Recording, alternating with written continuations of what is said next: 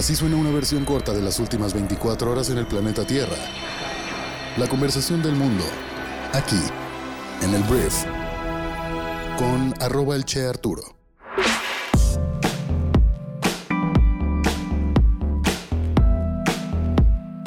Hola, muy buenos días, bienvenidas, bienvenidos a esto que es el Brief para este martes 10 de mayo. En este programa vas a escuchar un resumen de las noticias más importantes del día y nuestro objetivo es que tengas temas de conversación para destacar en tu día de hoy. Que por cierto, feliz Día de las Madres. Mamá, te amo. Yo sé que escuchas este programa todos los días. Al ratito nos vemos para celebrar y a todas las madres que estén escuchando este programa, de verdad muchas felicidades, son la pieza fundamental de nuestra sociedad, nuestra raza y pues gracias por estar aquí, todos ustedes, madres, padres de familia, quien seas, gracias por estar aquí, por escuchar este programa y vamos a comenzar con esto que es el brief. Vamos a empezar hablando de México y voy a hablar de algo que tiene que ver con el espacio aéreo en la Ciudad de México. ¿Qué está pasando? Tal vez hayas empezado a escuchar ayer una serie de noticias, declaraciones.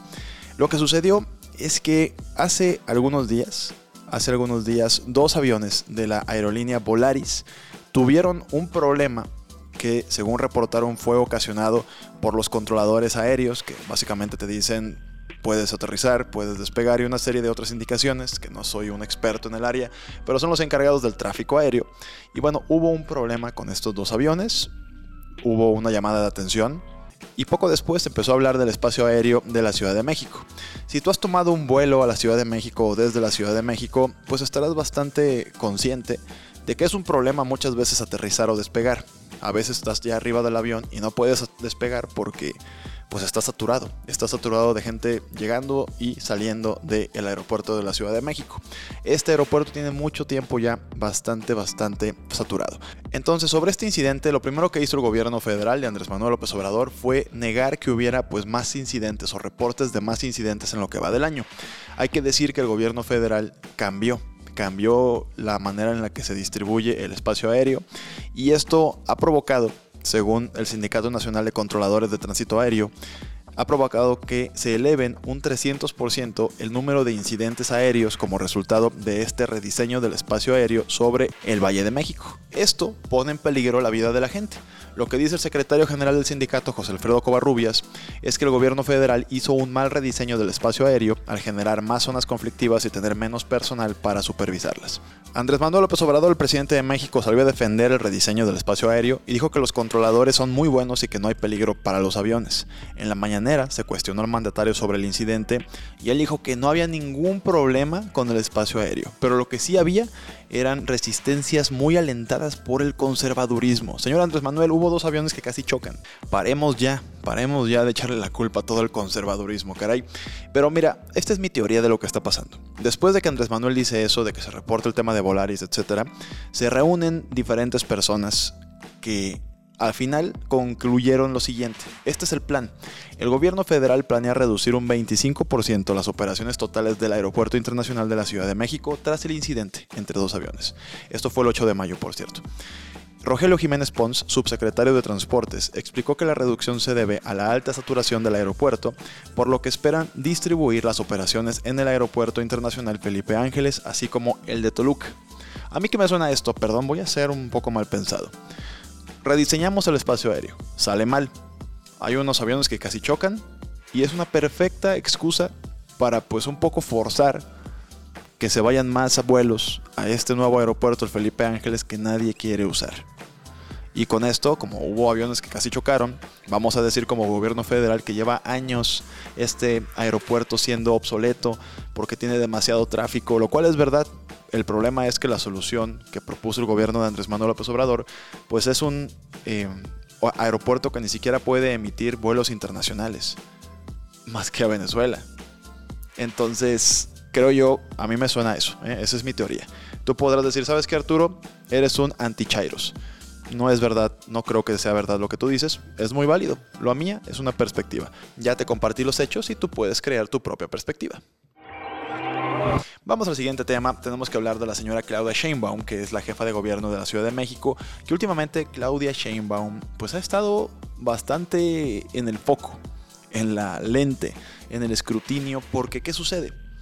Det Norske Veritas, DNV, fue una empresa noruega que se les encargó hacer un informe sobre el desplome de la línea 12 del metro de la Ciudad de México.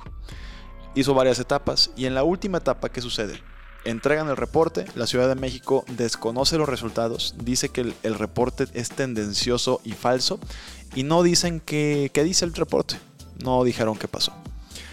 ¿Qué sucede? Que el reporte llega a las manos del diario El País, se publica y después la Ciudad de México decide, no saben qué, siempre sí lo vamos a publicar. Entonces, ¿qué dice este reporte? En este informe sobre el desplome de la línea 12 del metro, que lo recordarás, es un incidente que ocurrió el 3 de mayo, dejó 26 muertos y un centenar de heridos al caerse tal cual una línea del metro. Lo que dice este informe señala por primera vez fallas en las inspecciones y el mantenimiento dentro de la administración de Claudia Sheinbaum y obviamente otras administraciones, pero también le tocaba a la de Sheinbaum, como causas concurrentes en la tragedia y que llevaron a, la a que la infraestructura perdón, siguiera funcionando cuando no estaba apta. El documento, que ya había tenido acceso el país, suma ese factor a los problemas de diseño, la construcción y la supervisión de la obra y asegura que de haberse atendido todos estos problemas se había evitado el colapso del tramo elevado y pues salvado la vida de estas 26 personas.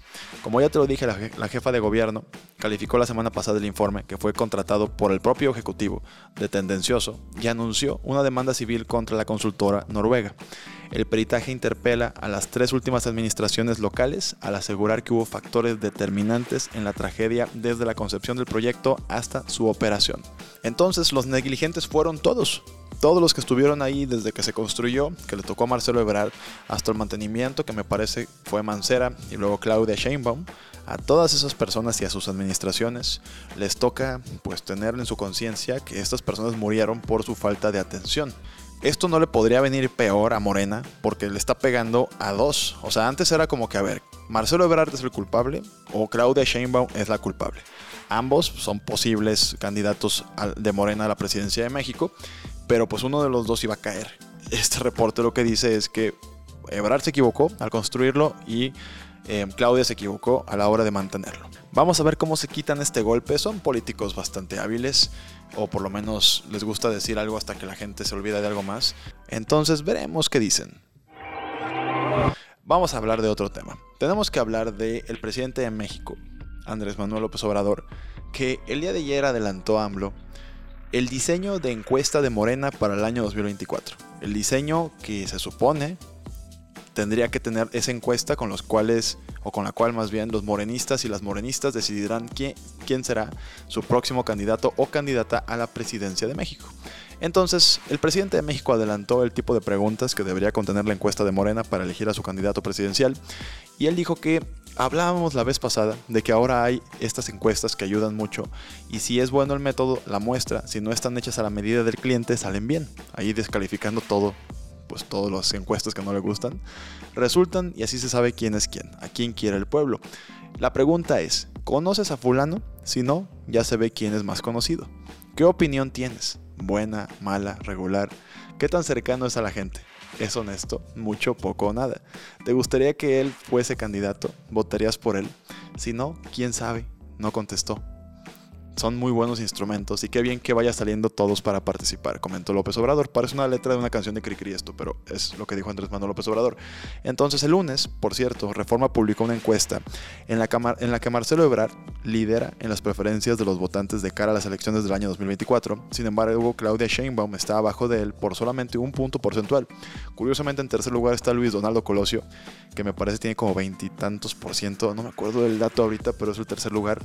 Y ya después se pulveriza mucho todos los candidatos o candidatas. Entonces, bueno, AMLO ya está adelantando qué va a decir la encuesta para elegir al candidato o la candidata del 2024. Se me hace tan pronto para ya estar haciendo esto.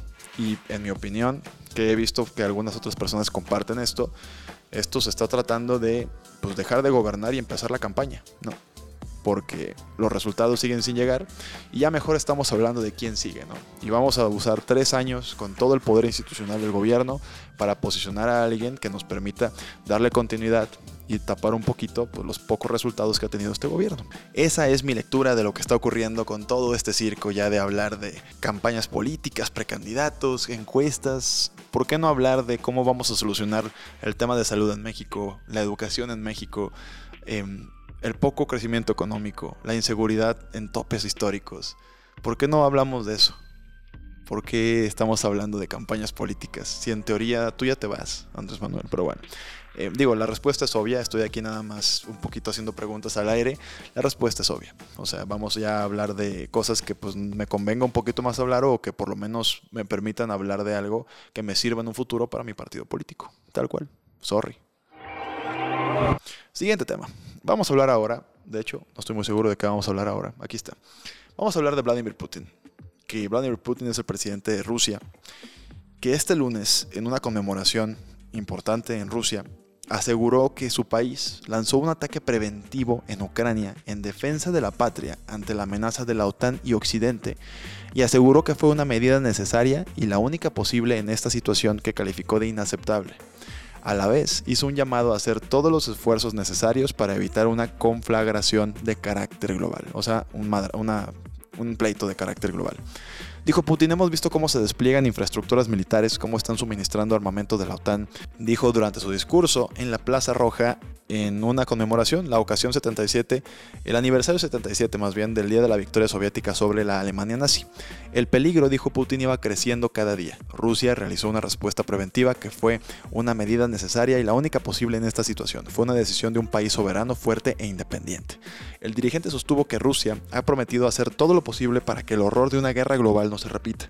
Y por eso dijo, pese a todas las divergencias en las relaciones internacionales, Rusia siempre abogó por un sistema de seguridad global e indivisible, uno que es vital para toda la comunidad internacional o mundial.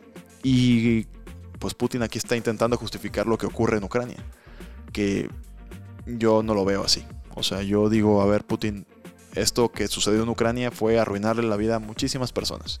A muchísimas personas. Que ya tuvieras tú conflictos con la OTAN y otras cosas, creo que no justifica en, ningún, en ninguna forma la culerada que hizo el ejército ruso en Ucrania. Creo que había otros métodos, creo que había otras formas. Ya lo que estamos viendo ya bombardeando escuelas, hospitales, eso no lo podemos justificar diciendo que es un ataque preventivo. Por favor. Un ataque preventivo era un golpe y ya, ¿sabes? No un más de un mes de guerra. Pero bueno, te digo, el tema de la guerra es súper polémico. Hay quien dice, no, es que sí, eh, Putin tiene razón. Yo creo que en este sentido, Putin no tiene razón en continuar con una guerra cometiendo presuntos crímenes de guerra. Vamos a hablar de Facebook un poquito, porque fíjate que Facebook anunció que va a comenzar a probar NFTs con creadores selectos esta misma semana. NFT pues es esta tendencia que tal vez ya hayas escuchado, en la cual hay activos digitales, una imagen, una canción, o sea, algo digital, y tú puedes tener la propiedad de ese algo digital a pesar de que tú puedas copiar y pegar una imagen, alguien tiene la propiedad y un certificado, que es el token no fungible, precisamente el NFT, que le da la propiedad de ese activo digital a una persona. Y eso se está vendiendo con la intención, o más bien se está comprando con la intención de venderlo más caro, tal cual. Es como arte, pero en el mundo digital. Entonces, ¿qué está ocurriendo? Un número limitado de usuarios de Instagram podrán compartir NFTs en la plataforma esta semana, anunciaron el director de Instagram Adam Mosseri y el director ejecutivo de Meta Mark Zuckerberg. En su página de Facebook, Zuckerberg dijo que pronto llegaría una funcionalidad similar a esa plataforma, o sea Facebook, y dijeron que junto con NFT de realidad aumentada en Instagram Stories a través de Spark AR es como se va a compartir todo esto y vamos a empezar a ver mucho esto a Facebook, sobre todo Meta, que es la empresa matriz, empujando mucho el metaverso, mucho. Ellos apuestan a que próximamente las redes sociales no serán en la pantalla de un celular, sino adentro de un mundo digital y pues un mundo digital conlleva propiedades, conlleva arte digital, conlleva muchas cosas que serán el próximo mercado. Así como hoy en día ya la gente está comprando en videojuegos, por ejemplo, ropa especial para sus jugadores, bueno, en su momento ya, ahora ya puedes comprar una obra, perdón, una obra de arte, tenerla ahí en tu casa digital que puedes visitar con tus auriculares y ahí está, y la presumes y vale una lana y la puedes vender. Es algo un poquito abstracto y suena muy futurista, pero es lo que está ocurriendo. El metaverso viene y Facebook lo va a impulsar fuertemente. Ahora vamos a hablar del home office, porque hay un estudio de los investigadores de la Universidad de Texas AM que habla de que el trabajo a distancia no parece tener un efecto negativo en la productividad, fue lo que dijo este nuevo estudio. Estos investigadores comenzaron a investigar la productividad del trabajo remoto antes de la pandemia, analizando a los empleados de una compañía de petróleo y gas con sede en Houston antes, durante y después del huracán Harvey, que requirió el trabajo remoto durante un breve periodo en agosto de 2017. Y al final descubrieron que a pesar de que al principio, pues por todo el movimiento bajó un poquito la productividad, después volvió a su nivel y aumentó posteriormente en esta forma de trabajo remoto que hoy en día pues ya va más a un tema híbrido, ¿no? La gente está yendo uno o dos días a la semana a la oficina por un tema de convivir, salir al aire, o sea, un poquito distinto y el resto del tiempo pues están trabajando en su casa. Entonces cada vez más empresas están tomando una postura al respecto. Hay algunas empresas que incluso como Google están construyendo un nuevo campus en Nueva York y hay otras empresas que dicen, ¿sabes qué? No vuelvo, como Airbnb que dicen, no, nosotros no volvemos nunca a la oficina, puedes venir, pero si tú quieres vivir en otro país, incluso no te voy a bajar el salario. Entonces está interesante el nuevo mundo. Prácticamente hoy puedes pedir un trabajo en donde vivas en otro país, no pasa nada. Eso siempre allá habrá empresas que, que, te permitan este tema híbrido o totalmente remoto. Entonces creo que son grandes noticias para la humanidad porque pues, nos permiten tener un trabajo mucho más competitivo en un país pues que cobra menos por lo que haces, ¿no? O sea, imagínate ganar en dólares y vivir en México, pues a toda madre. Por último voy a hablar de teatro porque para los amantes del teatro y los que no te cuento, hay unos premios que son como los Oscars del teatro, que son los Tony. En lugar de Oscar se llama Antonio, pero le dicen Tony a este premio. Entonces, esto premia principalmente musicales en Broadway, por ejemplo, y bueno, el teatro en general en el mundo. Y el musical de Broadway, A Strange Loop, obtuvo 11 nominaciones al Tony el lunes, que es la mayor cantidad de cualquier producción.